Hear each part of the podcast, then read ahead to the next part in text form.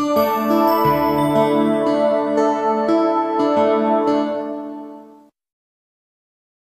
ジオ球児園。えー毎週ニッチな野球ネタを紹介していくコーナーなんですけども、私は野球に詳しくないので勉強しながら進めていきたいと思います。ラジオ球児園。テーマ、神奈川県。えー高校、東海大相模。第93回選抜高校野球大会優勝。えープロ、東京ヤクルトの世紀末打線に負ける横浜ベイスターズということですけども。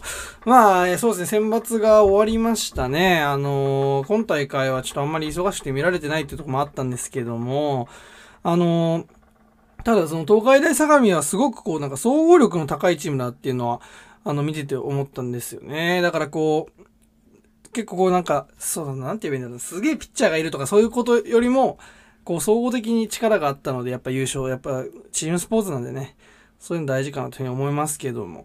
えーそれでまあ優勝おめでとうございますということで。で、今大会でまあ、注目する選手というか、まあ目立っていた選手といえば、やっぱりその天理高校の達投手と、あと中京大中京の黒柳投手ですかね。その二人がすごく良かったなというふうに思ってて。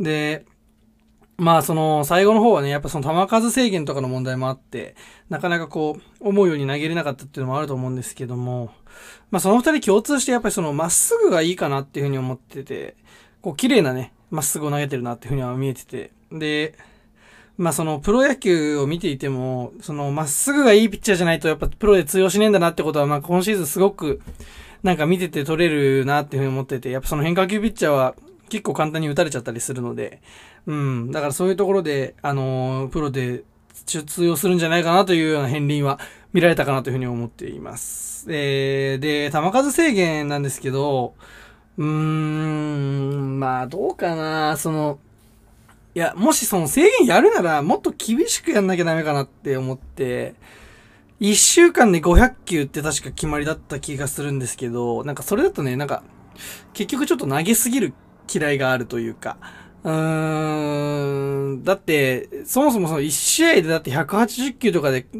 げて完投するピッチャーが、週3回しか試合なかったら、500球ギリ、160球、180球で340でしょ？だから、あと160球投げれちゃうわけでしょ？うん、ちょっと投げすぎかなっていうふうに思うので、うーん、やるならまあもっと厳しく、ただそれだとやっぱその公立高校が厳しいとかっていうね、問題があって、公立高校とかってあんまりピッチャーの頭数がいないので、あの、なんだろう、こう、球数制限すると、その結局戦力がいっぱいいるチームが勝つでしょうみたいな話もありますけど、その、え、だから、どっちかじゃないなんかその、二つに一つだと思うんだよね。なんかその、勝利至上主義じゃなくて、その選手の体を守ることをメインにやるんだったら、もう、球数制限厳しく、えー試合に勝てなくてもっていうようなことでやるべきだし、そうじゃなくてやっぱり高校野球が勝たなきゃ意味ないって言うんだったら、球数制限なんかしないで、まあ、200キロも300キロも投げさせればいいと思うんだけど、なんかその、なんかちょうどいいハイブリッドな案を出そうみたいなことって、まあ世の中っていっぱいあるじゃない？そういうなんかそのちょうどいいことをやろうとして失敗するパターンって。うん、だからなんかその、できないんだからうまいことやろうとしなくていいのになっていうのはまあ思ったりしますけどもね。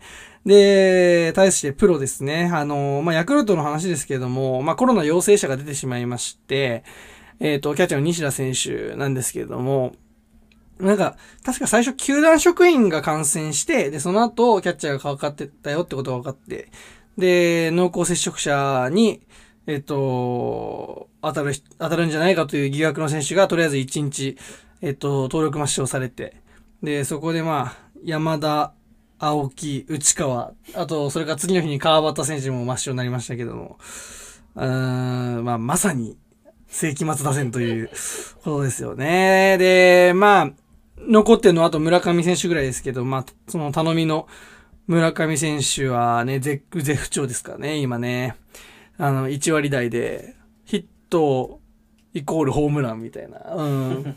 なんか、2000 19年に戻ったような感じもしますけども、うーん、なんかちょっとね、まあ、ホームラン狙いすぎな感じもするし、バットがすごい下から出ちゃってるようにも見えるなっていうふうにはあるので、うーん、まあそうね。ただ、あと、まあ一つはその厳しい球しか来ないんだよね。打てる球来ないんだよね、全然。だから、それちょっとかわいそうかなっていうふうには思うんだけど、まあでもそういう中で、そう厳しいマークの中で結果を出していくのが、まあ一流選手というところなんでね、あのーなんとか頑張ってほしいなというふうに思いますけども、で、まあそのヤクルトの試合っていうのは本当に言い悪いなって思ってて、昨日なんかもう本当コロナのためにね、あの、今年 NPB のルールで9回までしかやりませんと。早く試合を終わらせるために。なんだ、9時までに試合を終わらせましょうねっていう話をしてたんですよ。で、えー、試合時刻もできるだけ早めれるところは早めましょうっつって、まあ、き5時、普段6時からプレイボールなのに、5時45からプレイボールとかってなってるんだよね、今。15分でも、15分で1イニングできるからね、こう、サクサクいけばねねうん。っていうことなのに、まあ、昨日は3回までに2時間かかっていて、で、試合終わったのが10時過ぎというね、あの、NPB の思惑を全部潰すっていう、ね、しかもその3時間、ん ?3 時間、4時間、4時間半ぐらい試合して、結果、11対11で同点というね、サッカーじゃねえなか11対11って、人数の話じゃないですかね。これ得点の話ですかね、11対11って。で、まあその、えーコロナが出ちゃってヤクルトも、で、選手がいないっていう状況なんですけども、まあ、ここでね、あの、副兵の選手たちが活躍してて、なんとか保ってるかなって感じで、まず副兵第1号、まあ、塩見選手ですね。あのーまあ、そう、塩見選手選手といえば、まあ、自称一流選手の、あの、乳首引っ張り野郎っていう感じなんですけども、まあ、ついに本気出したかというね。まあ、実際これまでもまあ、結果出してる時は出してたし、その、ポテンシャル自体は高いんだけど、ただ怪我が多いんだよね。うん、怪我が多くて良くなかったんですけど、今年も今のところうん5割超えぐらい打率残してますし、すごく、えー内容のいい打席が多いなというふうに思うので、すごく今年は、うん、飛躍する年になるのかななんて思ったりしますけどもね。あまあ、それからあの、たまに調子がいい時はめっちゃ打つけど、急に打てなくなるっていう、まあ、山崎幸太郎選手っていうのも、あのー今頑張ってくれてますけど、一番バッターとして。あのー触れ込みとしては、まあ、日大出身なんですけど、あの、俊足強肩で入ってきたんですけど、あの、盗塁は絶対失敗するんですよ。それから、外野の守備も、あの、中継までワンバンで投げるので、肩も弱いんですけど、だからもう打つしかないんですよ、山崎選手はね。うん、だからまあ、えっ、と、結構、あのー意外って言ったら、まあ、そこは頑張るしかないかな、意外な選手じゃないんですよね。その、そこはもうやるしかないかなっていう選手が、まあ、なんとかこう、頑張ってチームの体制を整えてるみたいな感じがするんですよね。で、ただね、その、山崎選手すごい打ってたんですよ。あの、コロナの陽性者が出ちゃって、えっ、と、その次の日の試合、だからメンバーいなくなって最初の試合勝ったんですけど、その時も、あの、山崎選手はすごい猛打賞の活躍で、えー勝ったんですけどね。あの、思い出すと、こう、2019年に、えっ、と、山田選手と青木選手がそれぞれ離脱しちゃって、チームやばいなと。で、村上選手もその頃はまだ2割3分とかの、ホームランはですけど、のまあ今の状態にちょっと近い状態だったんですけど、っていう状況だったので、マジでやばいなっていう時に、その山崎選手が大活躍したんですよ。それで、えっと、確か山田選手が離脱して最初の試合勝ったんですね、確かね。で、その次の日から引き分け挟んで16連敗という、ああ、これまずい予兆かなというふうに思いましたけども、まあ昨日は引き分けだったのでね、まだわかんないですよね。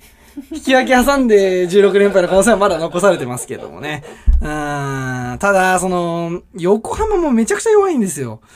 まあなんかその、巷ではそう、なんか、三浦大輔監督のインターンシップ中なんだみたいなことにね、言ってますけども、あの昨日なんかもね、完全に勝てるはずの試合を平気で落としてしまうっていうのは、まあまあ、まあ監督、勝てないのは監督の責任ですっていうふうにまあ言ってましたけれども、まあ正直ちょっと選手が弱すぎるっていうのもまああるかなと思って、やっぱその、助っ人外国人がやっぱ入国できてないっていうのが結構響いてる球団と響いてない球団っていうのは結構あって、うちなんかはその新外国人が多いから、その、もしその、外国人がいたとしても使えるかどうかっていうのは、まあ見てなきゃわかんないってところがあるから、まあまあこんなもんでしょうって感じなんだけど、横浜なんかその外とかね、あーいないし、いないあとエスコバーもいないし、あの結構中継ぎが厳しいっていう、苦しいっていうところがあって。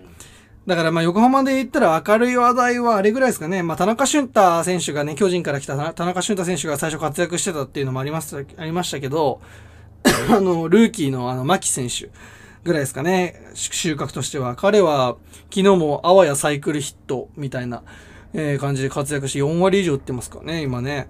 うーん。だ彼がもういきなりスタメンの座を掴んでというところなんですけれども、うん、だからあれどうなんだろう、外帰ってきたら、セカンド牧、ファースト外なのかな？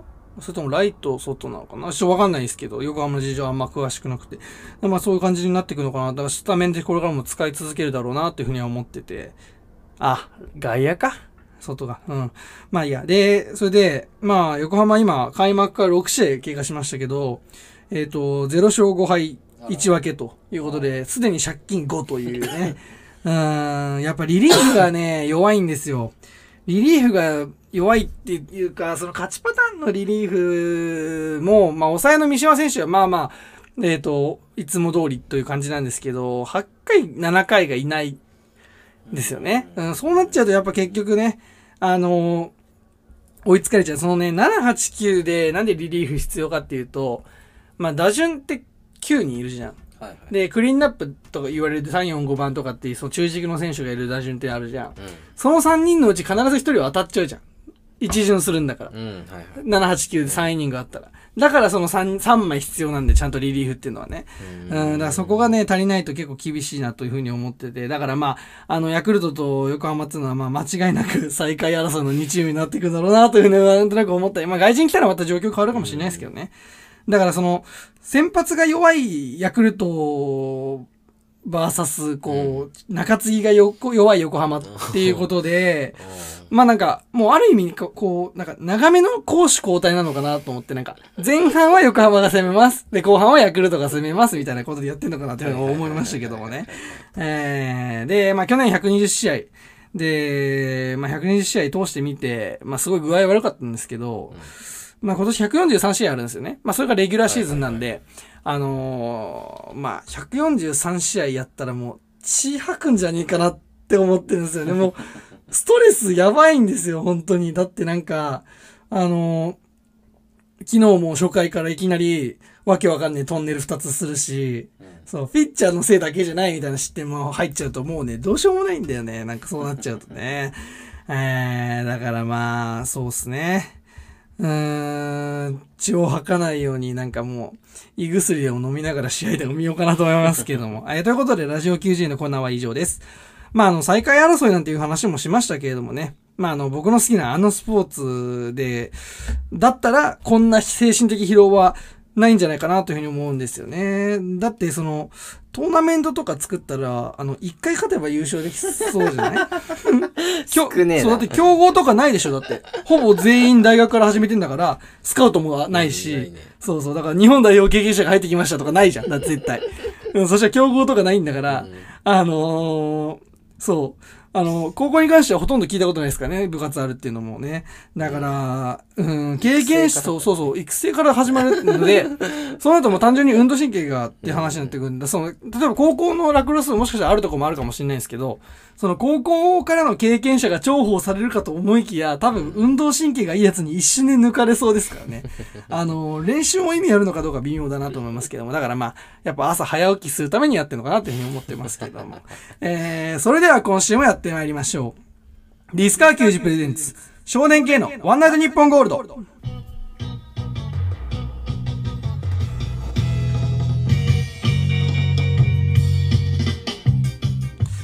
あー、なんだろうな。なんか食いすぎたかな。あー、これ美味しそうだな。パク。あー、やばい。吐きそう。上。あー、うわ、最悪だどうも、こんばんは。少年期です。何はい。始まりました。ディスカイケジプレゼンツ少年系のワンナイトニッポンゴールド。2021年4月2日19時から配信開始ということですけれども。まあ、まず、あの、先週お休みにしてしまいましたね。ちょっと、あの、めちゃくちゃ忙しかったんで、先週はね。あのいや、マジな話、あの忙しすぎて、うん、ラジオに対するモチベーションはめちゃくちゃ下がってます、今。なので今日もなんか、えー、やる？やらない？みたいな会をずっとしましたけども。うん、そうですね。で、まあそうか。最初の話をした方がいいかなと思いますけど。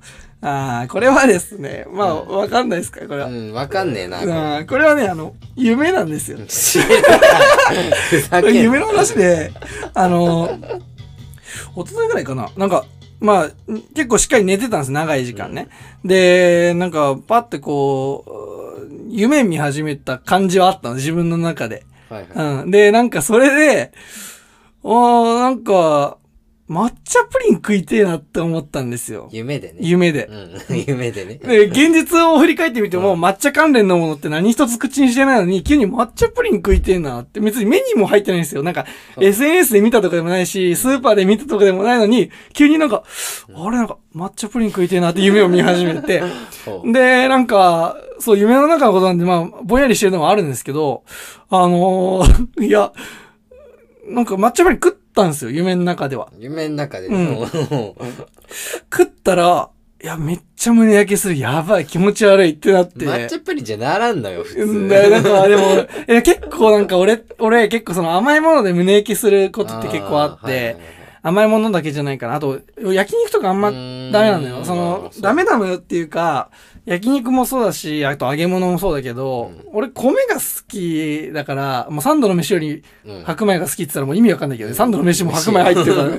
うん。だけど本当めちゃくちゃ白米が好きだから、なんか、あんまそのおかずを欲してないっていうのあって、うんだからその焼肉とか行って、なんかよよくさ、なんか大人になったら米なんか食わねえよって言われるんだよね。その親とかと言っても。だけど俺米なしで焼肉屋行ったら、本当になんか、ん一皿食ってもうお腹いっぱいになっちゃうな。肉だけで？ああ、もう無理無理。あんな、カルビなんか一皿食ったらもう。あカルビは無理。うん。で牛タンも無理俺でもしたらだっ。て牛タン別に脂っこくないいや、普通に胸焼きするな味が？うん。なんかこう、肉が焼かれた油のあ匂いと味だけでもうちょ結構胸焼けしちゃうんだよね、俺。あー、だからほんと、なんか老化とかじゃないんだよ、これは。なんか昔からそうで、うん。なんか、うーん、小学生ぐらいの時かな、のもうなんかあんまりその、あ洋菓子が好きじゃなかったんで、俺ケーキ食べれなくてあんまり。甘いよね、あれ。で、そうそう、今思い出したけど、俺11歳ぐらいかな、あの誕生日の、あの、ケーキじゃなくて、うんあのー、ほんとこのパソコンぐらいあるサイズのスワマだったんだよね。パソコンぐらいサイズあるスワマを食ってたんだね。ね。確か、えっ、とね、3年生かな。だから9歳、10歳ぐらいの時の誕生日に、バケツプリン。だったのはいはいだけど、食い切れなくて、やっぱり。バケツプリンは無理だろうん。プリンめっちゃ好きなはずなんだけど、やっぱ食べきれなくて。っていうのを、まあ今思い出したんだけど、だからとにかくその、夢の中で気持ち悪くななるってあるんだ。なんか、で、起きたらやっぱ最悪の気分なわけですよ。別になんか、その、体調が悪いわけじゃないのに、めっちゃ胸焼けする気がするんですよ、すごく。ああ、なんか、あ、やだなと思って。で、どう？こんぐらいだったら、夢の話って OK なのかな？ダメだろ。いやまあ、本当なんだけど、いや、本当なんだけど、なんか、嘘いくらでも言えちゃうもんね。なんか、あ夢でなんか、人殺す夢見たんですよって言って、なんか、まあ、サイコパス気取るやつってさ、いたよね、絶対。なんか、昔なんか、はいはいはい。なんか、サイコパスなことがかっこいいと思ってるやつってさ、すごいいたよね。なんか、昔から中学生とか。うん。あるあるの年だからじゃない？あーなんか、その、うーん、なんだろうな、こう、サイコパスであることがかっこいいというか、こう、人と違う感覚を持ってる自分に酔いしれるっていうのは、まあ、ある意味、全員が取る道かなとは思うんだけど、でもさ、大体そういうのって滑るじゃん。はいはい。あの、いや、滑るじゃんって言っても、、滑るラインと滑らないラインがあるけど、え、けどさ、なんかさ、あの、いや、自分振り出しでそういう話した時ってさ、うん間違いなく、あの、自分ではなんかよ酔ってるけど、その聞いてる方としては、なんだこいつ気持ち悪いって思われていってじゃん。うんだからそこで、そのなんか人がやってんのを見て、それこそなんか人の振り見て我が振り直すじゃないけど、あの、人がやってんのを見て、こう自分のうんところにこう立ち返れるかどうかってすごい大事だなって思ってて。あ、そうそう。だからその人の振り見てみたいな話で言うと、あの、笑い屋くんって、緊張するタイプ？どっちかといえば？どっち？えー、まあ別にしな、するよ。する、する、する。まあするけど、うん。けど別に普段は、うん普段はしないね、全然。ああ、え、普段は、え、逆にしたら、ええ、どういう時は緊張するやつななんか一個ずつ例をちょうだい。あの、なんだろうな緊張する方としない方の一個ずつちょうだい。ああ。例えば、うんなんだ、人生かかってる何かとかさ。ああ、まあ、まあそれは緊張というか、プレッシャーだよね。あーもうなんかね、そう、まあ、えあ、そういう意味で言ったら緊張はしないな、じゃあ。え例えば、その、面接やりますみたいな。一対一の面接やりますみたいな時にそれだって。人生かかってる、それは。あ、人生かかってるかどうかが大事 あの、お前の中の価値観としては、うんその、人生がかかってるかどうか以外は別に、だからその、人生さえかかってなければ、かすり傷とか別に関係ねえよみたいな、そういう感じのやつなのね。はいはいはい。よくわかりました。あ、よくわかりました。勝手に進められてるけど。おーなるほどね。え、であれはじゃあ、人前でスピーチとか、こう、ああ、それでも昔はめっちゃ緊張した。けど慣れあた。慣れた、あ、そういう機会結構あった？あるあるある。あ、そうあちょ、あんま想像つかないとか。かその、なんていうの？発表し、授業とか以外で、発表の白羽の矢がお前に立つイメージが浮か浮かばないんだけど、だって喋るの下手じゃん。だって僕これでも児童会長でしたから、小学校の時。児童会長なんてあった小学校の時？うんあったっけ？あんま覚えて、あ、そうなんだ。生徒会長のえそうなの？小学生版みたいあ終わってんな、お前の学校。ええなるほどね。はあ、で、まあ、そうそう、だからまあ、ん言った、聞いたからには自分の話もってことなんですけど、まああの、ダセーなって言われちゃうかもしれないですけど、僕緊張しないんですよ、全然。な。言ってる変わんねえじゃねえか。変わんないどころか俺のがひどいかもね。いや、なんか、本当にでも、生まれてこの方、緊張というものから結構無縁だったんですよね。うん、唯一一番最初に緊張したのって、多分小学校5年の時に、初めて都選抜で全国大会行って、しかもその全国大会があってよりも、初めてあの、まあ、これホッケーやってない人にはわかんないと思うけど、白鳥。のリンクで試合するっていうね、その、えっ、と、まあ、ホッケーの、日本のホッケーの聖地っつっても、まあ、過言じゃないかなと思うんですけど、その苫小牧にある、プロも試合するようなリンクで、初めて試合するときは、さすがにこう、ああ、なんか、そわそわするなって自分で思ったのは覚えてんの、今でも。雰囲気違うからね。うん。だけど、まあなんか、本当調子乗ってんじゃねえよって言われちゃうかもしれないけど、あの、人前で喋るのとか、まあ俺からすればなんか、会話と変わんないと思ってるからね。調子乗ってるだろ。かっこ悪いし。え、でもなんか本当にさ、なんかその、うん人前で喋るのが、なんか緊張するなって思ったことは本当ちっちゃい時からほとんどなくて、うーん、まあなんかその、うーん、逆に言ったらこう、緊張して喋ってる方がかっこ悪いなって思ってたのもあるんだと思うんだけど、そのなんか、うん。なんか、パフォーマンス出せないのが一番かっこ悪いって思ってて、うん、だからなんかすごい緊張しないっていうのがずっとあって、なだからやっぱ入試とかの面接とかも、なんか全然、なんかまあ、自信なのか過信なのかっていうのはまあ、まあ難しい問題だけど、その、面接とかも、まあどうせ受かるでしょって思いながらやってたりしたし、うーん、そうそう。だから、まあでも、難しいな、なんか、本当えー本当なんか、これこそ本当に調子こいてる話になっちゃうけど、うんあの、自信を持つだけの理由があったから、ちゃんとその 入試を受けるまでの過程として。あー成績、それから実績、保保険実績とかっていうのもまあそうだし。だからまあまあまあ。だから、そう、全然緊張しないなっていうことが多かったんだけど。調子こいてるねあーで、あとほら、まあ、そっか、これは大学も共通してるかもしれないけど、告白したことないんですよ。はいはいはい。まあ、お前はそう、そう、なんか別の問題だと思うけど、なんか一緒になると困るんだけど、俺告白ってあんましたことな、したことなくて、だからそこの緊張ってもまあないから、うん。だから緊張する場面っていうのがパッとこう思い浮かばないタイプだったんですけど、あのー先週まあお休みしたんですけどね、先週あったことで、あのーまあその某有楽町にあるうん。放送局の、あのー面接ね、あの対面だって話って多分先々週したと思うんですよ。あの、第一次面接から対面だっていうのがあって。で、そのやる会場がその本社の、うん、それこそその、オードリーの番組とかをやってる、やってる、そのスペシャルウィークとかでやる、その、スタジオ、ちょっと大きめのスタジオみたいなところだったので、うわぁ、ここ、来ちゃったよと思って、すごくこう、初めてなんか、あ、やばい、俺緊張してるなって、ちょっと自分で、あのーまあ、こう感じたんですよ。はいはい。で、あのー緊張ってさ、こう、いや、緊張に限らないのかなこれって。なんか俺ね、その最初緊張してすごい緊張して入ったんだけど、なんか、パッて周り見たら、俺より緊張してる奴がいっぱいいたのよ。うん。で、なんかさ、わかんないんだけど、その緊張してる人たちを、自分より緊張してる人を見ると、なんか急に冷めちゃうというか、安心してんじゃなくて。安心とかと違う。あ違うあーなんか別になんかそんな緊張してもしょうがねえか、みたいな、なんか、ああ、はいはい。あーなんか、緊張してるのかっこ悪いなっていう風にまあ見えてきちゃったりするわけね。でもなんか俺個人的にはその緊張できる人の方が俺としてはいいなと思ってて、その緊張できると、緊張感があるって結構紙一重で、で、俺は緊張できないから、緊張感がないとも紙一重なわけね。うん。だからこう、平気で軽口叩いちゃうみたいな。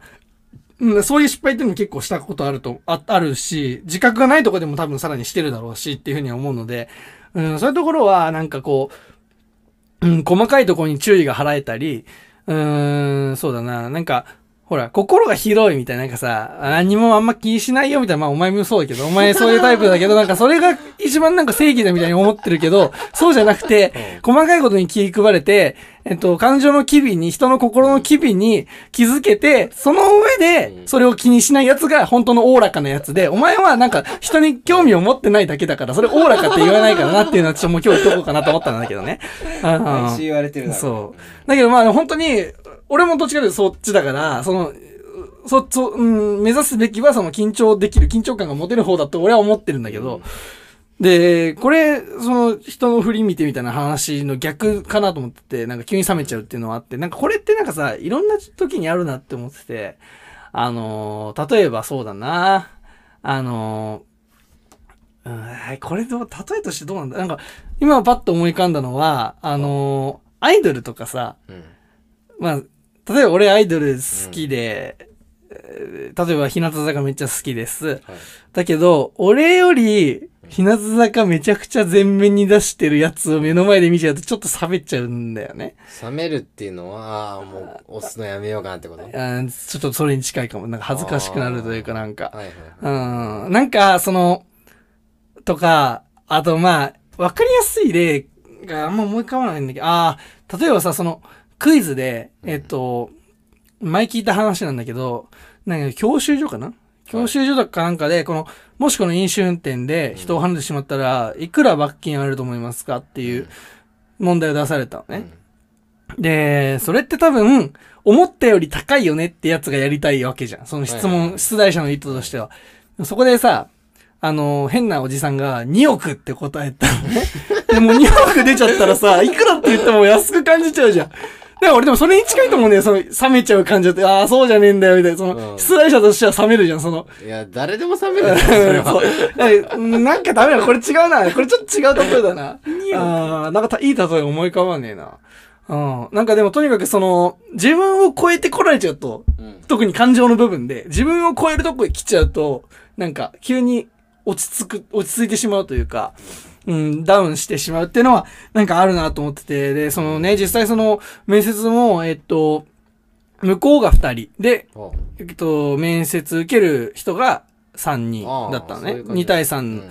でもでも別にこうグループ面接だけど、こう、あの、一人一人に話振ってくよみたいな感じだったんだけど、もうあの、1分程度で自己紹介してくださいみたいに最初言われて。はいはいはいで、俺3番手だったの、その3人の中で。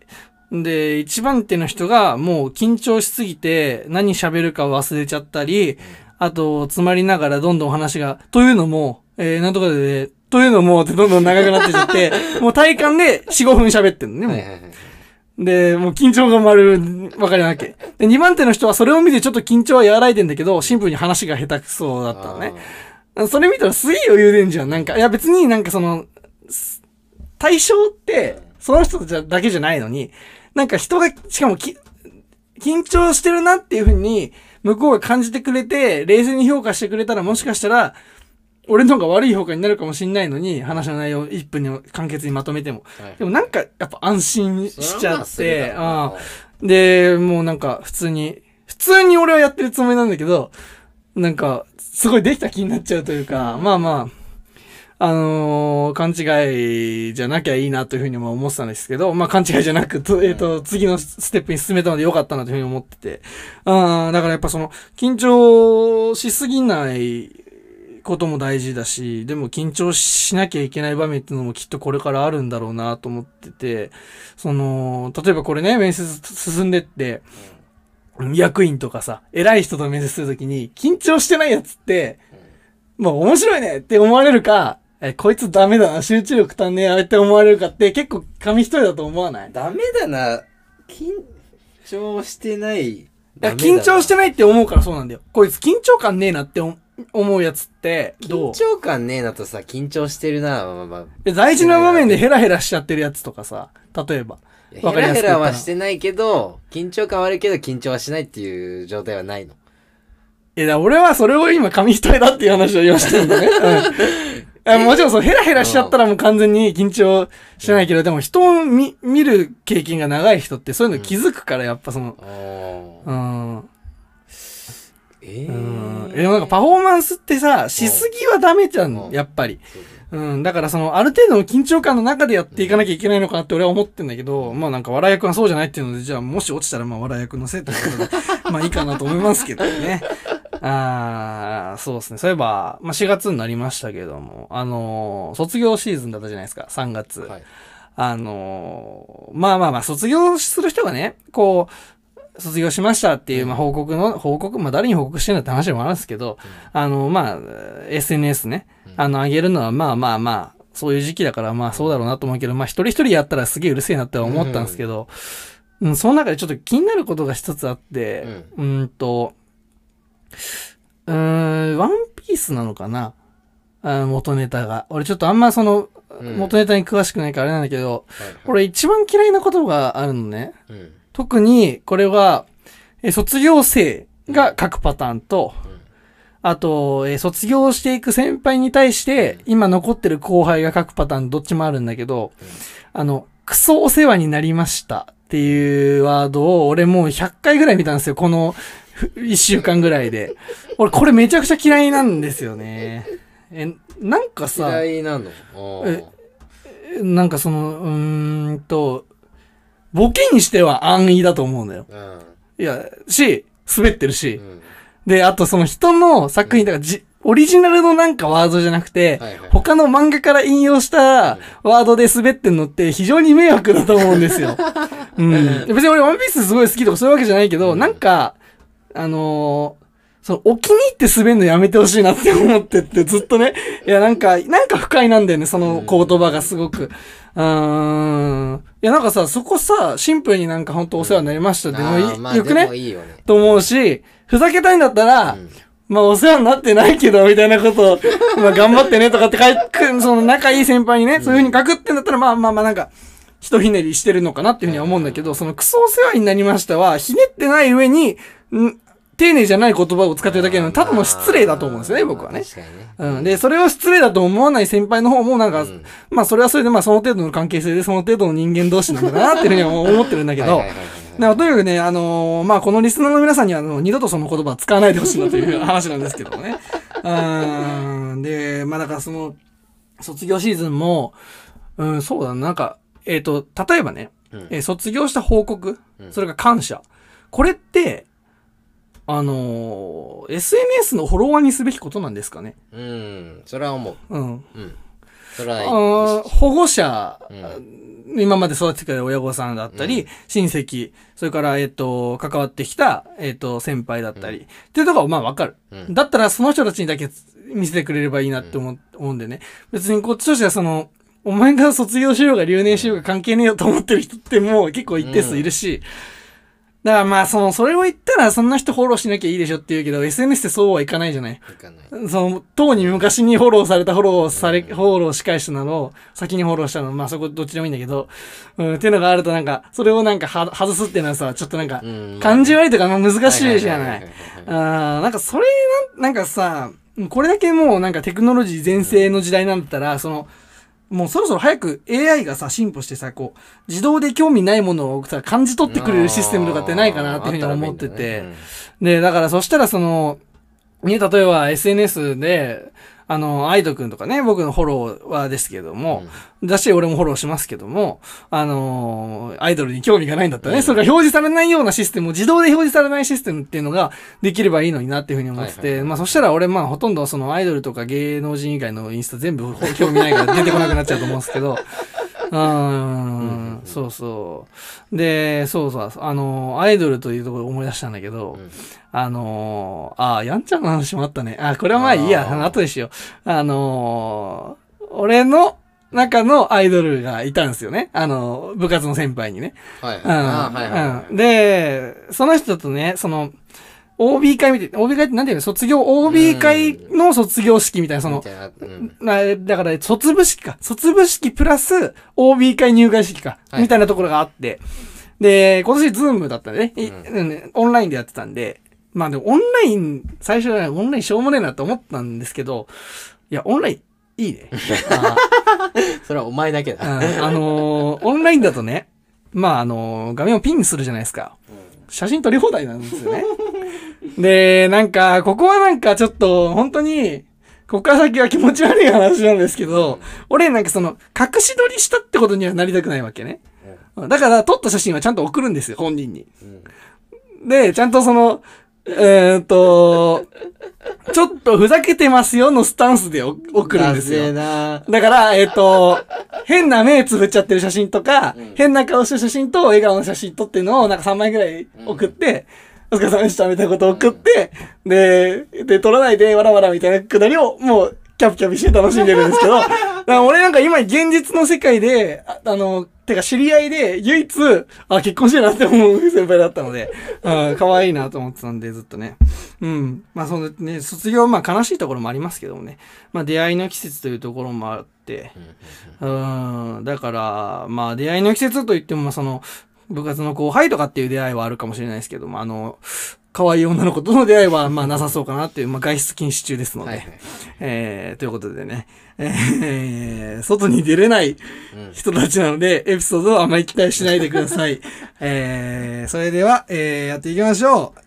ディスカー球児プレゼンツ、少年系のワンナイトニッポンゴールド。この番組は、ラジオ球児園が命、ディスカー球児。以上、各社の協賛で、東京都某市某所をキーステーションに、毎週金曜日19時から Spotify、ポッドキャストアプリ、アンカーよりお送りしております。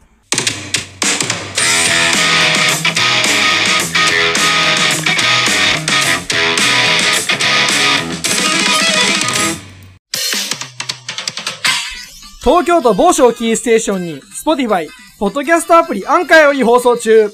少年系のワンナイトニッポンゴールド。魂を震わせろそれではここで一曲お聴きいただきましょう。スピッツで春の歌。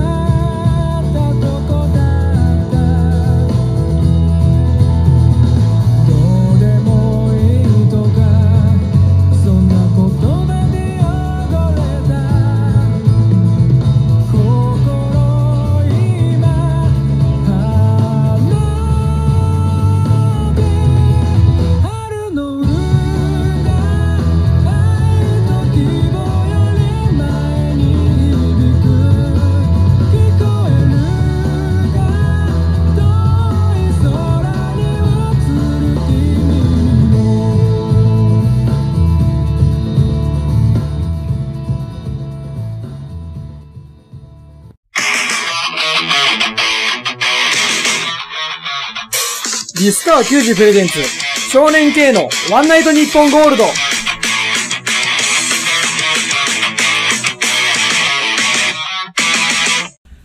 あのー、まあなんかその、笑い屋くんのゼミゼミだね。ゼミで、なんかその、ゴルフうん。を、こうね、なんか、何？ゴルフのフォームの動画を撮らなきゃいけないこと。そうそうえ、それなんかその後研究に使うみたいない感やじだっけ？あのーただ単にゼミの先生が、うんえっとまあみんなができるようになったのを確認してそれでみんなでゴルフしに行きましょうっていうはあはあ、なるほほどね。そうそうそうああ、だとしたらまあなおさらって話なんですけども、あのーまああのーこのラジオでも何回か話してると思うんですけど、僕結構ゴルフやるというか、まあ好きなので、で、結構できるんですよ。できるってまあ言うのもなんかどうかなと思うんですけど、うーん、なんで、その、えっ、と、こう、動画撮るのと、うん。あと、まあ、教えるというところで、えっ、と、一緒に、うんと、打ちっぱなしに行こうということになりまして、で、あと、後輩一人連れてって、で、三人で、まあ、打ちっぱなしに行ったんですけれども、あのーこう、なんだろうな、うーん、まあ、一言で言うと、センスのかけらもないと言えばいいんですかね。うーん、まあ、おそらくその体がちょっと硬いっていうのが、まあ、影響してるのかなと思うんですけど、はいはいはい。あのーえーっと、うん、うん表現が難しいんだよな。えーっと、チェックポイントがいっぱいあるんですね。ゴルフって打つのに。こう気持ちよく打っちゃいけないんですけど、あのー気持ちよく打たないためにここ、こことここに力を入れながら引っ張ってきて同じところに戻すよ、みたいな話がゴルフらしさだったりするんですけど、あのーなんだろうな、体が硬いからなのかな、その、う言ってない部分に力が入って、すごく窮屈なスイングをずっとしてるっていう、なんかその、何が楽しいんだっていうやり方をやってたんですけど、で、まあなんかね、こう、一個ずつ教えていくわけですよ。こうここのポイントはこうして、でこうして、もう一球ずつごとに違うところがおかしくなってるので、あの、一球ずつに直していくんですけど、まあ結局100ヤードも飛ばなかったね、最後までね、ドライバーでも。あと、まああの、言わなかったけど、うんあの、初心者がドライバー練習するのってありえないんだよね、はっきり言って。はあはあなるほどドライバーなんかなくてもコース回れるから、うんあの、短いアイアンの方が簡単だし、うんまたその短いアイアンでもとんでもない方方向飛んでたけど、うん、だから、うん、まあまあ、その、そういうとこもあったんですけど、あのね、えっ、と、後輩の子がね、そのドライバー持ってますよって言ってたんですよ。うんで、なんかその、今、そのゴルフクラブ手元に持ってないので、その打ちっぱなし上の方で貸しクラブはいはい。を借りてやろうっていうふうに思ってて。で、こう、ドライバー持ってますよって言うから、ああ、じゃあそれ持っていこうよって言って。で、なんか、友達からもらったやつらしいよっていう話だったんです。で、よくよく聞いたら、その、後輩、俺がたちと一緒に打ちっぱなしに行った後輩の子のやつじゃないんですよ。その子の同期。まあだから俺たちから見たら後輩でではあるんだけど、その子の同期の、えー、が友達からもらったらしいよっていうクラブを、えー、ドライバーもら、が借りてきて、で、自転車でバーってね、3キロぐらいの、えー、道すがら行って、で、うんと、練習してたんですけど、まあなんだろうな、こう、うーうち、うーんと、打ちっぱなしって意味は分かってる？え？たただ打って取りに行かないからああ、てかまあまあ、ちょっとそれはそうなんだけど、えっ、と、じゃあ、ゴルフって知ってる？え？あの鉄の棒で球打つやつじゃん。あれ、鉄じゃないカーボンなんだけど、まあ、うん。あのーまあそういう競技なんですよ。うん。はい。あのね、あの、いや、ほんと信じられないんだけど、うんこう構えるじゃん。うんで、振るじゃん。え、まあ、てか、えっ、と、テイクバックって後ろに引っ張ってくんじゃん。うん振るじゃん。で、ボールを叩くっていううんことなんで、まあまあ、その初心者だし、俺もそ昔、だから今もそうだけど、そのダフったり、うんトップってちょっと先、あの、えっ、と、ボールの真ん中ら辺叩いちゃったりとかってことは、まあまあ、あるんだけど、はいはいはいドライバーをね、構えてて、わらやくんが。で、ティーアップって言って、こうちょっと高く、ティーが高くなってて、で、だいぶ左足の前にボールを置いてたんですよ。まあ、それは、クラブが長くなればなるほど、それが、まあ、えっ、と、オーソドックスな形なんで。うんうん。で、まあ、後ろに引っ張ってきました。で、振った瞬間に、キンって音が したんですよ。え？と思って、パッて見たら、こう、ボールの、うーんと、50センチ手前の地面を叩いてたんですけど、あの、打ちっぱなし上ちょっと皆さん行ったことあるかどうかわかんないんですけど、ちょっと想像してもらえば、あれかなと思うんですけど、こう、ね、えっと、人工芝がなってて、でそこからペッてこう、T が立ってて、そこに出るようになってるんですけど、あの、なんだろうな、こう、それも、まあ、そのゴルフ場じゃなくて全部芝なわけじゃないから、後ろは普通にコンクリみたいになってるんですね。うん。で、その芝の長さって、芝の長さっていうかその芝の幅？幅って言うのかな？で、50センチもないんですよ。うんだから、普通に、コンクリの地面を叩いてるんですよね。ありえないでしょ。うん。信じられないなと思って。え、もう、本当に、あ、もう二度とこいつと言いたくねえなと思ったんですよ。その別に瞬間に。もうみんなで大笑いしてましたけど、大笑いしてる場合じゃねえと、クラブかわいそうだなと思ったりしてて。で、その後もね、もう、こう、とんでもないミスショットをいっぱいしてて、でもまあ、ミスショットすること自体はまあ、仕方ないというか、うんなんですけど、こう、生まじさ、パワーがあるんですよ。で、あの、そうそうそう。パワーは俺と、わらやくんってあんま変わんないはずなのに、うんあんなに飛距離が違うってどういうことかっていうと、当たるところが悪いっていうことなのね。で、別に軽く振ってるわけじゃないでしょ、うんあれって。だから、その、パワーが同じなのに飛距離が出てないってことは変なとこに当たってるっていうのもさっきうん。言った通りだし、変なとこに当たってるパワーが強い人が打ってるやつって、クラブにとんでもないダメージを与えてるんですよ。ええまあまあ、ここまでいけば皆さんちょっとわかると思うんですけどもね。まあ最初にクラブ壊れたんですよ。うん。うん。で、それが、まあ、俺が打ってる時。いや、俺ほんとさ。そう、壊してないんですよね、僕は。いや、違うのよ。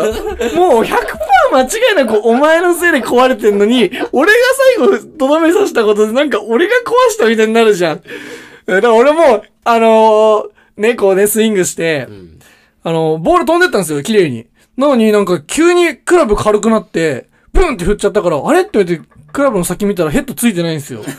え？って、で、ヘッドもう2階席から多分1階席のフォームでぶっ飛んでて、で、あのー、なんだろう、こう、あ、やべって顔して、やべえ、壊れちゃったねって話をした次のターンぐらいで、これお前が悪いからなって俺も一人、うんあの、笑い役に責任全部なすりつけたんですけど、いや、なんかほんと、いや、これでなんか俺が悪いみたいなんだ、納得いかねえなと思って、そうそう。で、まあそれでね、まあ壊しちゃったもん仕方ないと思って、まあ帰って、うん。で、まあ、夜遅かったんですけど、あの、ごめん、壊しちゃったみたいな話をして、まあ、壊しちゃったっていう額のもんじゃねえんだよな。俺、本当はそう思うんだけどな。まあまあ、でも、あのーこう、ごめん、壊しちゃった。あ、大丈夫ですよ、全然、みたいな感じで言っててくれてたんだけど、あのーその最後にね、あのーあの、おじいちゃんのからもらったやつなんで、って言われてて、あー、えー、っと、その、未だにこの確認が取れてないのは、そのおじいちゃんがご尊命かどうかが確認取れたいんですよ。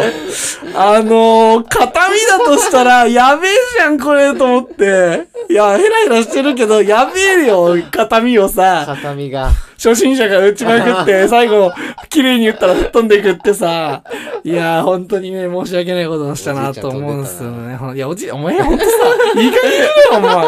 ぶっ飛ばすぞ、お前。はい、まあそんな話があったりして。で、そう。で、まあ、あの、ホッケーの方なんですけどね。で今こう、ようやく、まあ練習にすごくこう時間が恵まれてないっていうのがあって、あの、一応ね、その東京都のね、緊急事態宣言みたいなのが継続されてるっていう中で、こう営業時間が短縮されたりするんですよね。で、我々練習してたのが朝の3時とかだったんですよ。はいはいだけど、その、えっ、と、営業時間短縮の影響で朝5時からしか空いてないですよ、ということになっちゃって。で、ということで、今なんか、なんとかこう45分だけ練習させてもらってるみたいな状況だったりするんですけど、あのーまあ、その中でね、や、やっとと言えばいいのかな？こう、1ヶ月ぐらいして、やっとこう、セット練習って言って、こう、5人組の練習っていうのが始まってきてて、うんうんで、まあ、細かいことは言ってもし、みんなに言ってもきっと伝わらないと思うので、あの、端的に説明すると、えっ、と、白、赤、黄色、青、黒って順番になってるんですね。うんで、僕黒なんですよ。今。うんうん。これもなんかたきっといろんな思惑があってのことなので、あれなんですけど、とりあえずじゃあ、今一番僕が下のところに、のセットにいますってことだけ皆さんちょっと頭に入れてもらって、はいはいで、えっと、今って、こう、去年ね、あの、ワンシーズンほとんどこうコロナの影響でうん思うように戦えなかったということで、ほぼ、えっと、チームの半分は初めての大会を迎えるわけですよ、うんこの春に。えーっていう状況なので、やっぱ下級生も意気揚々とね、取り組んでますし、っていう状況で、だからその下級生が上の方のセットにいっぱい入ってたりもするんですよ。まあもちろん上手い選手がいっぱいいるので。うんで、っていう、っていうのが前提に置いといてもらえばいいんですけど、で、1年生の子がその白っていうセットに入ってたりするんですね。で、その、セット練習始まるよっていうことが発表されて、セット発表されて、で、えっと、寮の一角に、こう、ユニフォームを並べておくので、えっと、取ってってくださいっていう風になってたんですね。で、あのーそうは言っても、その、寮の一角というのが、その、玄関の近くなので、朝行く時に取っていけばいいかなっていう風に思ったんですよ。で、朝行く前にチラッとこう、見たら、なくて、うん黒のユニフォームが。うんあれ？なんでないんだ？もちろんその人数分必ず揃えられてるはずなので、ないわけないなっていうふうに思ったんですよ。で、あのー、あれないなと思って、まあ、とりあえずちょっと一回タバコ吸いこうと思って、タバコ吸って、で、あのー、降りてきて、まあ、いこうね、インナーとかに着替えて、で、降りてきて、パッてこう見たら、まだなくて、あれ、どこにあんだろうと思って、こう探したりしたんですよ。そしたら、階段タタタタって降りてくる音がして、そしたらその、白のセットにいる1年生の子だったんですよね。で、そしたら手元見たら黒のユニフォームを持ってるんですよ。で、俺なんで黒に持ってんの？って言ったら、えごめんなさい、間違えて持ってっちゃいました。って、白のユニフォーム片手に、えっ、と、言ってたんですね。で、あの、いや、全然そのなんか、その子自体に恨みも何もないし、あの、あれなんですけど、ギリ、うん。ギリ、俺受け身取れなかったんだよね、それ。あの、あ、そっか、つって、あ、よかったよかった、つって、なんかヘラヘラして。よかったよねいや、よくねえよと。いや、なん、まずその、まず根底には、なんで白と黒間違えんだよっていうのが、まず一つ。真逆そう、真逆、ほんと真逆なんでね。色的にも、場所的にも真逆なんで、なんでそれ間違えんのっていうのがあって、うんあと、それから、その、1年生と4年生ということで、あの、いや、ギリ本当に、本当その、だからう、ん最近会ったばっかりの子たちなので、あの、こうね、例えば、あの、一個下の代の子が間違えて持ってしまいましたよ。そんなわけねえだろって突っ込んで、あの、笑い話になるんですけど、一音でそれはきつい、ちょっと。それは笑いに返づらい。うん。そう、そんなことがあって、で、そう、だからその、ななんかその後輩とどういうふうに話していいかなっていうのがよくわかんないっていうのが今、まあ自分の中であって、ほうほうほう。ん。あのー自分の中で、こう、うーん、あ、この子はこういうタイプの子なんだなってつかめること、うんと、結局どういう子なんだろうっていうふうなことがまだ分かってない子っていうのがまだ後輩の子の中にいて、で、一人の子はすごくこう、一生懸命に物事に取り込むタ、取り組むタイプの子で、で、まあ結構こう、うーん、そうだな、言葉数もまあまあ多いタイプの子なんですけど、はいはいはいはいうーんと、うーん、まあこう、うーん、難しいね。こう、セリフとか言葉に正解とか間違いとかってないんですけど、あえて言うと、全部間違ってる子がいて、こその場面うとんセリフが、いつも全部間違ってる子がいて、うーんと、この間、その、二日酔いの先輩がいたのね。うんなんか、量だから飲んでたかわかんないんだけど、うんうん。だから二日酔いの先輩がいて、で、その子がね、その先輩に、いや、すごいですね。二日酔いでも全然動いてるじゃないですかって言ったの。いやー、それは、で、えっと、ちなみに全然動いてなかったのね、練習自体は。うん。いや、それは、はいはいむずいぞこの打席と思って、初めての打席だな、この打席っていうふうに、俺も見ながら、思ってて、そうそう。うんうん。とかね。あと、あの、俺なんか久しぶりにこう、あの、運動するようなことだったので、まあ全然その、特に前半の方は、陸トレとかも厳しく、きつきつくて、あの、全然走れてなかったんですよ。まあでもそれもさ、どうなんだろう。あの、誰と比較するかによるのかな。うんよるとう思ん。まあその、もともとめちゃくちゃ走れるタイプだったっていうのもあるので、それと、それを知ってる人たちからすると、さすがに、あのーあの人も、うんは一年ぶなかったらきついか、みたいな感じなんだけど、まあまたその、えっ、と、いや、すごいっすね。一年ぶらん感じさせないぐらい走れてますねって言われた時に、俺もそれ初めての打席だったから、えー、いや、そんなことないでしょ、って言って、あの、全然全然受け入れ取れてないのよ。だから俺なんかほんと、後輩からのセリフで最近受け身が取れないっていうのがすごく多くて、ほんとこのままだとまずいなって、いや、思ってて、で、あの、いつも受け身しか取ってない笑い役にちょっと相談しようかなというふうに思って 今日話したんですけど、どうすればいいと思いますここで相か談ですか？うん。どうすればいいと思いますか？これ。受け身が取れないっていうところは、いつもどうやって受け身取ってんの？あんななんか、いつもボロカス言われて。おいうん。言い方悪いだろ。まあだからその、あれですね、このそ相談しても意味ないなって思ったのは、その、うん。俺が言われるその受け身取れないのって、ボロカス言われるパターンじゃないんだよね。うん。あの、変な、い 変な風な一輪に聞こえるのか、それマジで言ってんのか分かんない時に受け身取れないんですけど、だからその笑い屋くんはその、ボロカス言われて、んえーなんで、えーっつって、やるだけなんで、まあなんかその、お前の受け身じゃなくて、うん AI って言うんだなって思いました。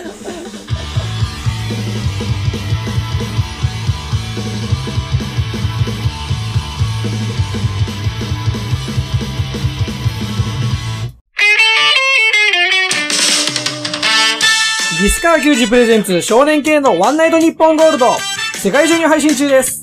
また、この番組では皆様からのお便りをお待ちしております。ツイッターや質問箱からどしどしご応募ください。ツイッターってラジオだ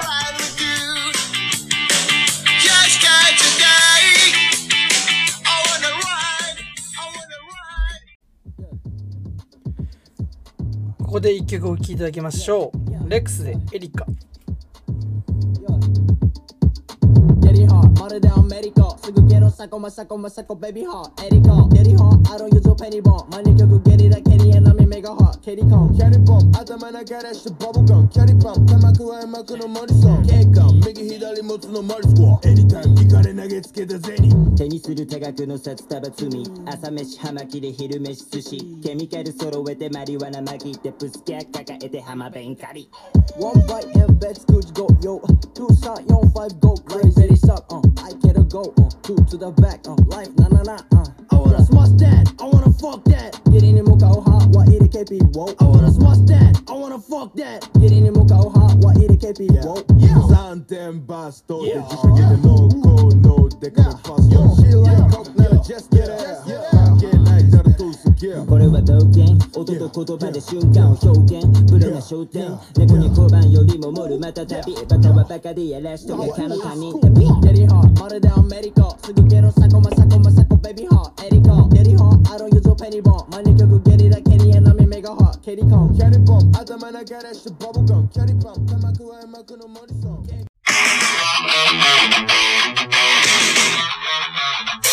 ディスカワ球児プレゼンツ、少年系のワンナイトニッポンゴールド。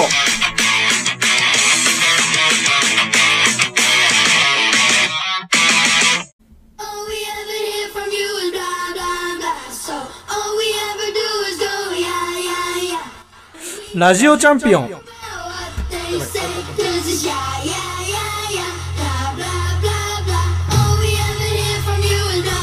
さあ始まりました、ラジオチャンピオン。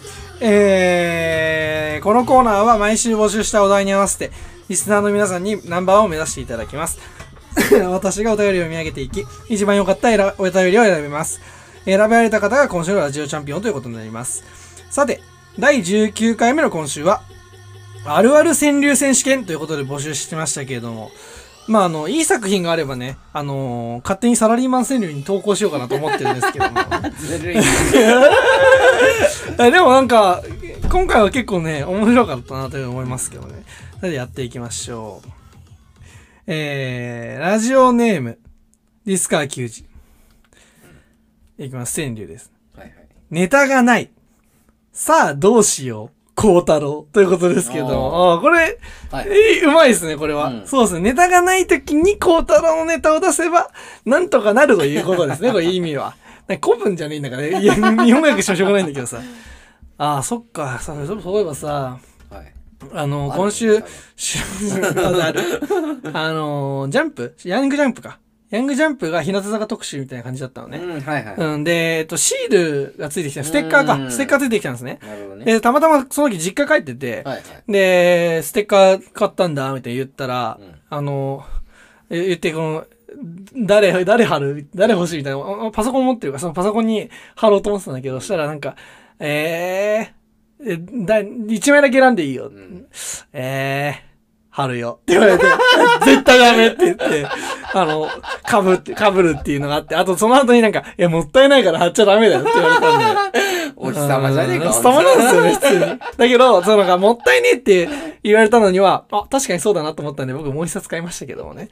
えーはいそれがそこに今、ぐちゃぐちゃに置いてありますということです。はい。えー、次参りましょう。えー、ラジオネーム、パンダ。このラジオ、聞いてる人は誰もいぬ。ということですけども。今、そん、うんまあ、その、えっ、と、まあ、確かになーっていうのはもういいかなと思うので。うん刺さらないうんそうそう。だから、こうなんだろうな、えっ、と、こんだけサボったりしてもまだ聞いてるやついるし、お前もお便り送ってきてるってことは聞いてるじゃんっていうのがまずあるので、なんかその、うん、なんかさ、その、そうそう、あの、最近気づいたんだけど、なんかこのラジオ人気ねえからなみたいなお便りってあんじゃん。うん、あるある。まあまあ、それはその通りなんだけど、うんあの、聞いてるやつは、はいはいお前じゃあそのラジオ聞いてること恥ずかしいと思いながら聞けよっていうのを俺はもう思ってるわけね。うん。そう、だからなんか、お前も、ま、あのーマジョリティ側だぞじゃあマイノリティ側だぞっていうのを、あのー自覚して聞いてほしいなと思いますけどもね。これじゃもう受けがど取れないのよ。そうそうそう。もうね、これはね、ああ、いいなんですよね。もう、もう被せすぎて、もう43回目ですからね、このラジオもね。長いね。はいうん。えー、次行きましょう。ラジオネーム、えー、お寿司からないもぐもぐさいにゃん。あるある川柳選手権。父と子で、走っての、上がる、日向坂。ということですけども、これも上手ですね。あの、日向坂を駆け、駆け上がっていくというのは、あれ？あれだよね。えっと、エンジンだよね。空まで届けるポカポカ級もそうだし、あと、あの、日向坂っていう歌の歌詞の中にも似たようなことありますので。うん、それをまあ、あの、僕と、あの、お日様孝太郎で駆け上がってるよという、うんうん、その通りですよという、うん、もう、あの、LINE で来てましたよ。キョコロヒー見るわって。報告すんだよと思ったけど、うん。そうなんですよね。はい。次参りましょう。ラジオネーム、はらませ太陽。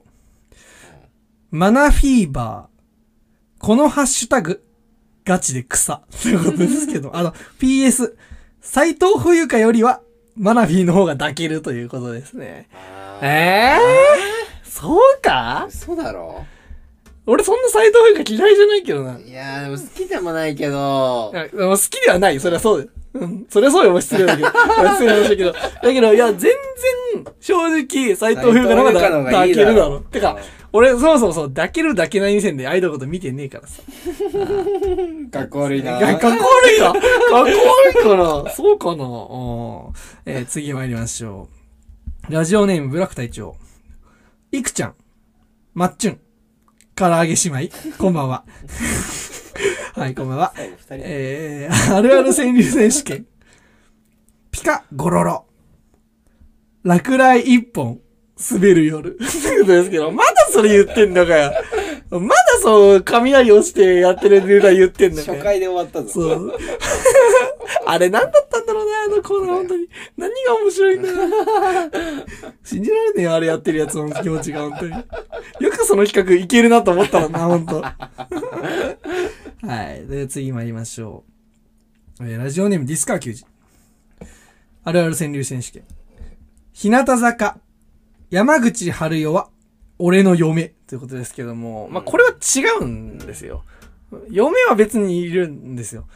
はるちゃんはただ妹っていうだけで、家族なんで、まあ、そのなんか、奥さんってまあ、所詮他人かもしれないですけどね。あのー妹はまあ家族なんで、身内なのね。そう、もう身内なんで、あのー可愛い妹が毎日メッセージで自分の写真を送ってきてくれるよっていうだけの話で、あ、可愛いねって言って、あ、バラちゃん可愛いねって言ってるだけの話。漫画の見すぎだ。はい、まあ今ね、そういう漫画読んでますからね。あのーうん、塩対応の佐藤さんが、俺にだけ優しいみたいな、そういう漫画、長い長いタイトルが長いですけどね。はい。えー、次参りましょう。えー、ラジオネーム、押すしかないもぐもぐさいにゃん。はい。あるある選手選手権。妄想で、できた彼女は、ホットママ。ああ、なるほどね。ああ、そういえばホットママ見てねえな。全く見てないああ、いや、ほんと忙しいんだよ見な。きゃいけない。うん。ラジオやってる場合じゃない。うん。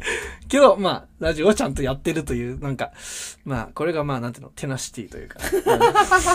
先週触りましたけど。先週触りましたけどもね。先週は本当にあの、えーちょっと、さすがに、ち今週、なしで、みたいな感じになって、ちょ、もうきつい、きついってなってやめたんですけど。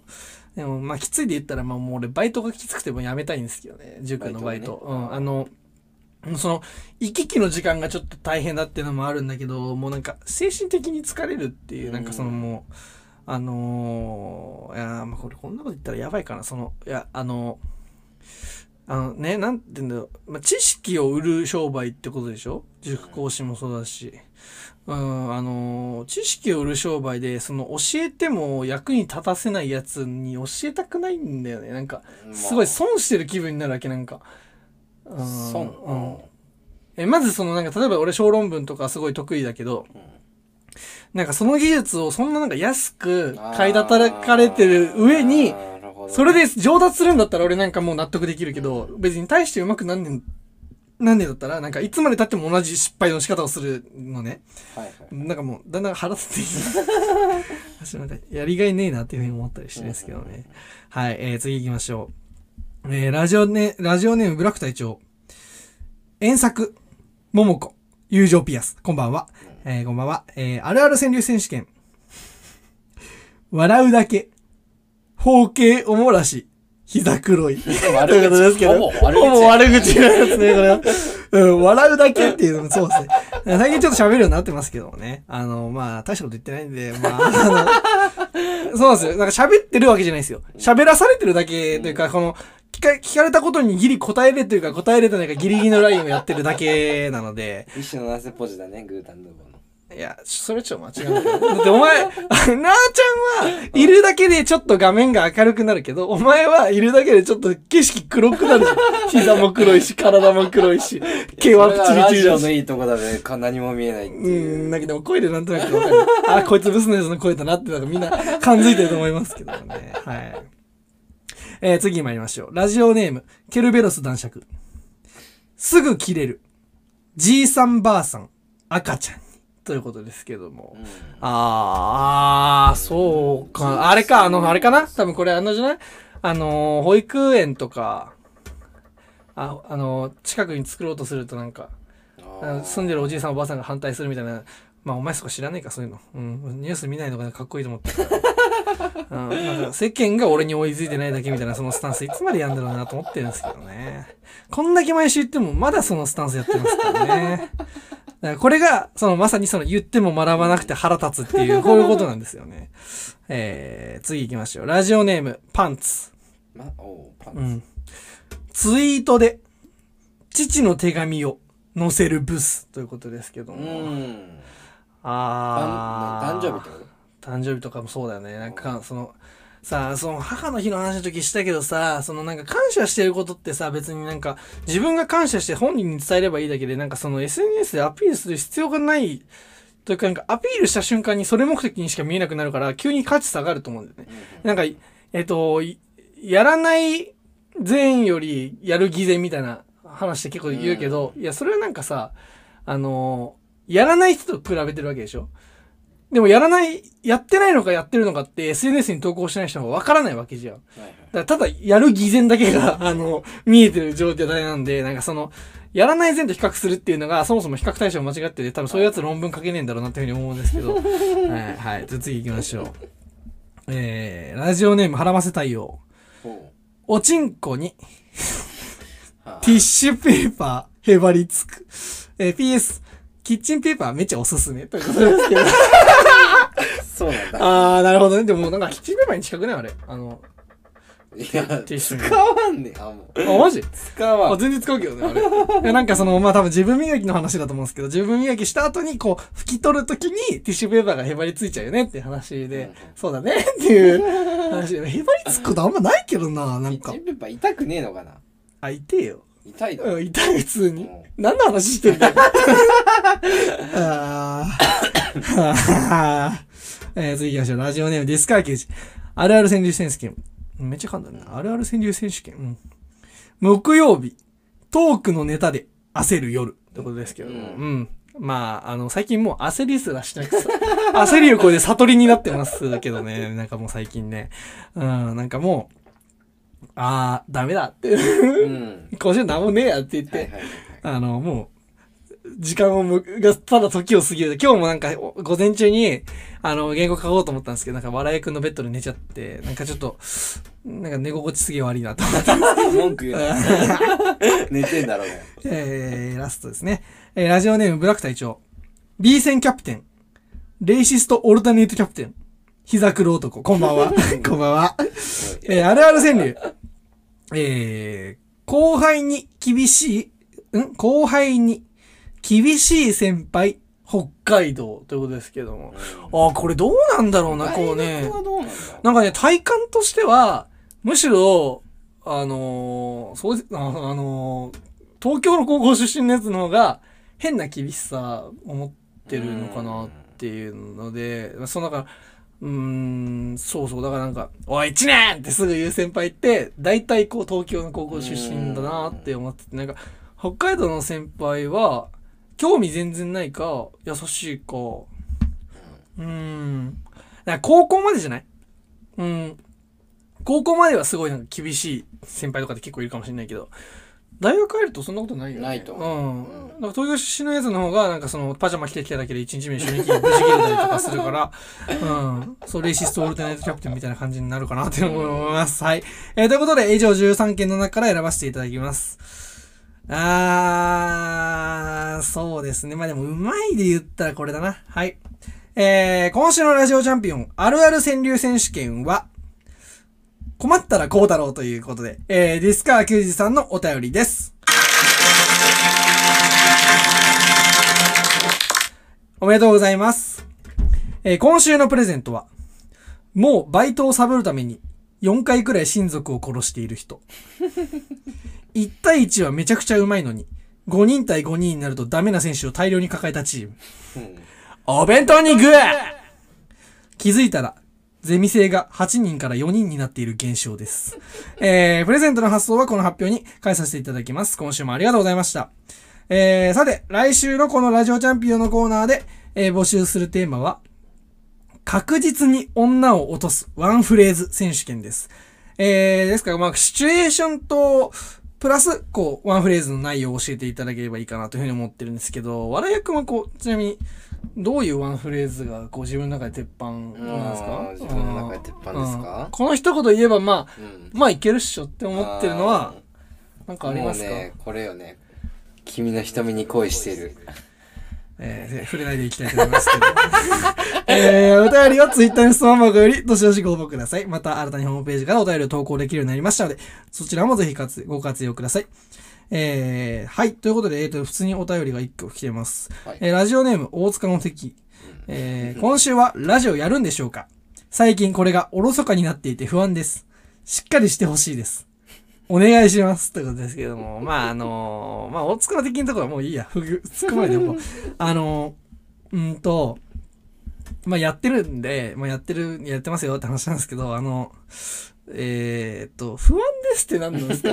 いや、俺一番引っかかってるこれなんだよね。最近これ、これが多分ラジオで、最近ラジオがふ、おろそかになっていて、不安ですって、なんでお前が不安になってる意味わかんねえ？めちゃめちゃ聞きたいやつなのか。めっちゃファンなのか。何なんだろうね。そう、すごいね。なんか、あーついにこの番組は固定ファンを抱える番組になったか。あーまあでも、そうなんだろう。うん。なんか、その、うん、わかんないんだけど、今が一番忙しいのかなとは思うんだけどね。なんか、うーん、だから今が一番きつい、正直しんどいのかなって思ってて。もし、だからその、なんか、いろいろもろもろ決まっていくと、なんか、だいぶ余裕、スケジュールに余裕ができるので、うん。まあ授業をまあやらなきゃいけなかったりするけど、あのーだいぶこのラジオに時間をとか、とか労力を避けるのかなと思うんですけど、ちょっと今は一番きついかなとは思ってますね。はい。えー、ということで、えー、続いてはこのコーナー参りましょう。お寿司かないもぐもぐサイニャンの坂道アイドル掘り下げ中はい、どうも、サイニャンです。ドカン。乃木坂、日向坂のライブ最高でした。あー、これ見れなかったんだよな、どっちも。うん。えー堀美央奈選手。選手、うん、8年間、お疲れ様でした。そして、卒業おめでとうございます。おめでとうございます。えー、今回の企画は、坂道妄想企画第4弾。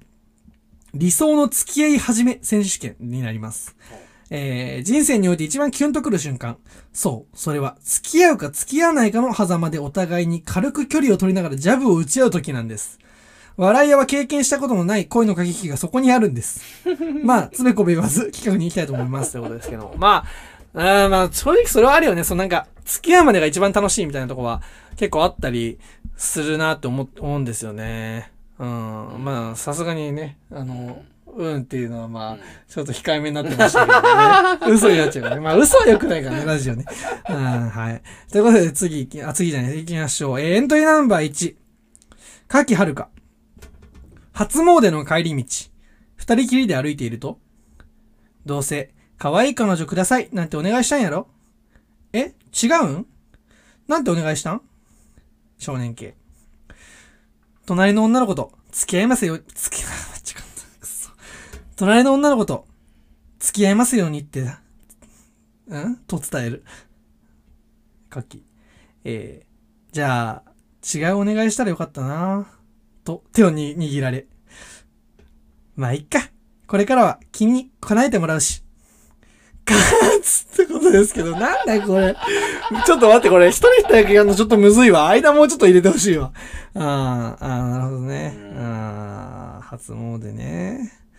ああ、俺、もう彼行ってる女と初詣。ね結構ね、な、親密の中になってるもんね。なんかこれ、幼馴染とかでありそうなシチュエーションだよね。カッキー幼馴染最高だな、でも。うん。あ、でもなんかその、なんか今こう、まあ妄想企画だから別にいいんだけど、その、夢の中の話ということにすれば、なんかあんま、こううん、アイドルとの恋愛ネタちょっとなんかピリピリしてる気がするんだよな。うん。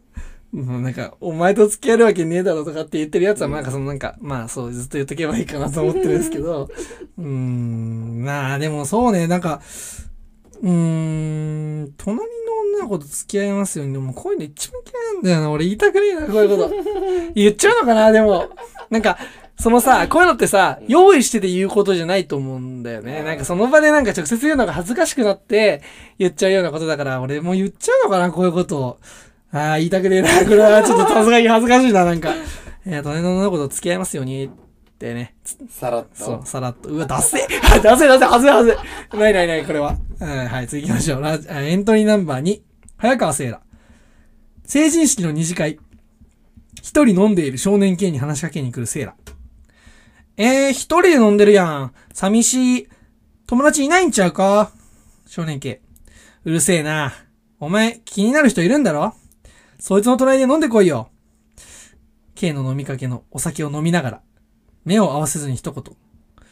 そうやで。だから来てん。君の隣。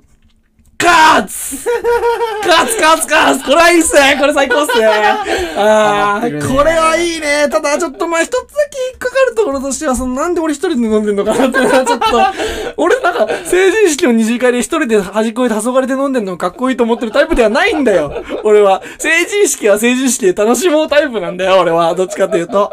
うん。でも、まあ、これがあるんだったら俺も一人で飲んでてもいいかなと思うんだよね。いや、これがあるんだったら、ああ、いいね。なんかこういう時って関西弁いいよね。なんか、方言ってね。そうやで。だから来てん。君の隣、ボソってこう、こっち見ないで。そうやで。あ、あ ちょっと興奮しすぎてむしちゃっ。た。ああ、いいですね、これは。これめちゃくちゃいいな成人式の二次会ってのもなんか、セイラちゃん年齢的にちょうどそうだしね。ああ。飲みかけのお酒を飲みながらか。ちょっとこれ時代に合わせてほしいけどね、チャンネルをね。はい。細かいな 次行きましょう。エントリーナンバー3、遠藤桜。遠藤桜と二人で歩いていた学校終わりの帰り道。ああ、またカッキーのこと、じろじろ見てるの？バカだな、K は。好きになってくる人。好きになればいいのに。寂しそうに笑って立ち去っていく桜。振り向いて一言。まあ、私も人のこと言えないんだけどね。ガーツってことですけども。あー、なるほどね。こうだから、俺がカッキーのことばっか見てて、その、好きになってくれる人、来る人を好きになればいいのに。だからその、うん、だからつ、相手が好きにな、な人が、えっ、あーはいはいはいと、そう、自分のこと好きな人を選べよっていう話で、まあ私の人人のこと言えない言えないんだけどねって、まあそれその通りだ。結構意外となんか、ふ深いな。深いというかなんか裏も裏だな。こう、裏と裏で。はあ、いいですね。これもう。なるほどね。なんか、でも、うーん、こさくちゃんにはちょっと冷たくされたいとこもあるけどね。デレもいいんだよ。デレもいいんだけど、ちょっと冷たくされたいなみたいな気持ちもあったりするけど、なんか、でも、あれかな？むしろつ、普段冷たくてこれとか。ああーああんま言わなそうな感じするけどねこれあー、でもあんま文句つけるとまた怒られるのやめた方がいいよ。え ーラストですね。エントリーナンバー4、鈴木彩音。はいはい二人でもう一軒飲みに行かないか誘った後、ほろ酔いの鈴木彩音。私の明日明日のお仕事に影響してもかな構わないってことですか？うーん。まあ、いいか、先輩となら。明日、仕事にならなかったら、手伝わせますからね。覚悟してくださいよ。ガッツということですけども。あー、あやねちゃんか。いや、えっ、ー、とね、セリフ自体はすごく、いいものがある。もう光る、様じゃん光るものがあると思うんですけど、俺、今パッと頭に浮かんだの、田村真由だね。あこの最後のとこね。あの、明日仕事にならなかったら手伝わせますからね。覚悟してくださいよっていうのは、うん田村真由であってほしい。けど顔は全然あやねちゃんの方がいいああ、俺は全然田村真由好きだからな。うん。お前と好み合わないのちょっと安心するよね。俺、俺があ合ってるかもって。合ってるよ、その人合ってるはないよ。お前の口から10人と色って言うんじゃねえよ。なんか、お前、10人と色の10色の中に入れてねえだろ、お前。お前、肌色って書いてあって、黒すぎて全部却下されて、なんかそういえば肌色ってやつに問題になってたね、なんか。え？なんかコンビニで、うんなんかマスクだか忘れちゃうわなんか、ベージュのこと肌色って書いてたら、その肌の色は人それぞれ違うとか、なんかそのそういうので、だりだりなと思ったけど、まあでもそれもそうかと思って、なんか、あー、っていうのがありましたけどもね。はい。あ、ラスト、番外編ありましたね。はいはいえー伊藤淳奈。何伊藤淳奈うん。兄貴、先日は休んでいやしたね。兄貴に元気出してもらうように、兄貴が元気になりそうなものを持ってきやした。拷問シリーズの企画もの AV。西野七瀬の脱ぎ捨てた靴下。斎藤飛鳥と与田祐希の脇の写真です。ああ、すいません。兄貴がうざがってた塾の女講師には仕返しとしてシンプルビンとしておきました。あ、そう、そうですけど、男前だね男前だね拷問シリーズの企画もの AV もいいですね。あと、靴下、まあ、靴下は毎日見てるからいいか。あのー、うんあ、脇の写真ね。ああ、悪くないね。脇の写真、なんか、脇の写真見て興奮してるって言ったらすごい変態みたいになるんだけどさ。えまあ変態なのかな？なんか、脇か。え、なんかさ、わか、これ、これすごいもっと、もっと気持ち悪い話なんだけどさ、基本毛が生えるとこって全部エロくね？まあ隠すとこだからね。うん、でしょ？うん。うん。でしょ？あエロ、エロくあなーまあそう言われてみればそうか。いうん。はあ、はあはあ、うん、でしょ？脇かフェチなんすよね。結構。ただまあ、そう、写真を見てとかっていうのはあんまないけど、そんなに。うん。こう、ちらっと、ふとした瞬間にこう、リアルで人と会ってて、ちらっと見えたりすると、あいいなとか思ったりするけど。えーはい。いかがでしたでしょうか？お分かりいただいた通り、この妄想企画の終了も近いと思います。なぜ先生の妄想のためにシチュエーションを考えなければいけないのか。残念です。えー今週の坂道は、新内、謎の NG、理科、ファミマルで10万、金村、三冠達成の3話でお送りしました。来週も見てくれもくれよな。じゃんけんポンということですけども。あー、そっか、今週あれか。うん、今週実は桜坂見てないんですよね。あの、見てた、寝てたの。どんだけつまんなかったつまんないとまでは言わないけど、まあ、こう、なんだろうな。まあ、俺としてはこう、やっぱ、うーん、レナーが出てこない回はあんま見る価値ないかなと思ってたりするけどね。あーはい、はい。ということで、まあ、えー、最後に曲いきましょうか。それでは最後にこの曲でお別れしましょう。日向坂46で、好きということは？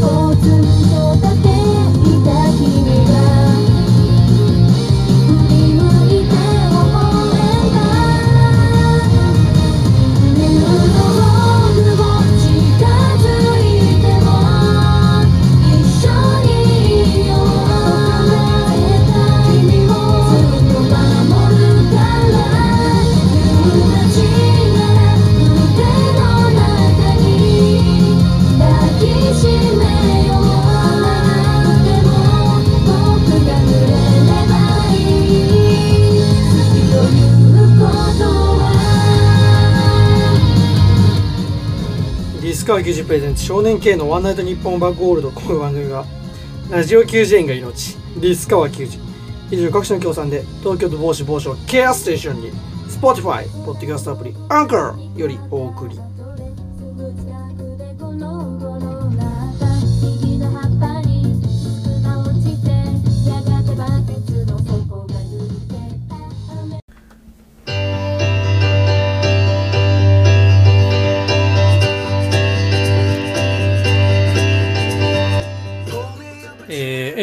ですけれどもまああのー久しぶりにねあのー、2時間ぐ2時間はいかない1時間半ぐらい喋ったらもう喉が枯れちゃってもう喉痛くて。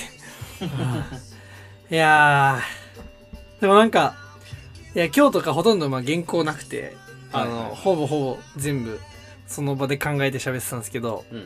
まあなんか勘違いするんじゃねえよって言われちゃうかもしれないけど、俺アドリブ聞くようになったもしかして知識過剰だな。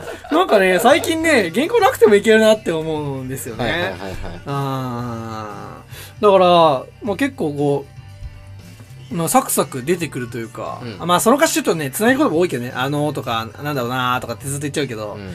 うん、なんかその方がまあ生放送っぽくていいかなと思うんですけどね。はいはいあーまあでもそうね、あのーいよいよこう授業とかも始まってくるので一気に忙しくなったりするんですけども、まああの、今週その筆記試験があるんですよね。あの、就活の方で。はいはいはい。あの、某放送局のね、うん。あの、有楽町の。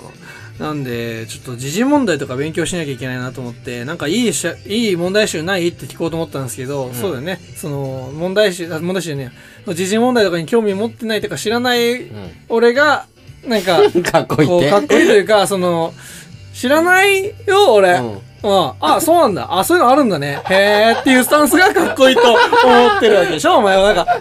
あ、そう。なんかそれを大物、スターをやりたいわけでしょお前はなんか。俺スターだから、その、俺が知らないことは、あの世間でも大したことじゃないみたいな基準で生きてるみたいな。その、まあ、本当にダセえなと思いますけどね。まあなんか、もうちょっと、うん。え、なんかさっきそのアドリブ聞くって言ったばっかりなんなんですけど、あの、うん。エンディングだった瞬間に何も話すことがこう思い浮かばないというかまあなんか、まあ、話すことなんかなくてもいいよっていう、まあ、あのー男友達だからという歌があるんですね。いつだって、どこだって、君のためなら駆けつける。嘘なんか、あ、飛ばそう。長いね。そう、長いんだよ。話すことなんかなくてもいいよ。ミッフィーちゃん、この後また夢でお会いしましょう。アディオス。えぐいな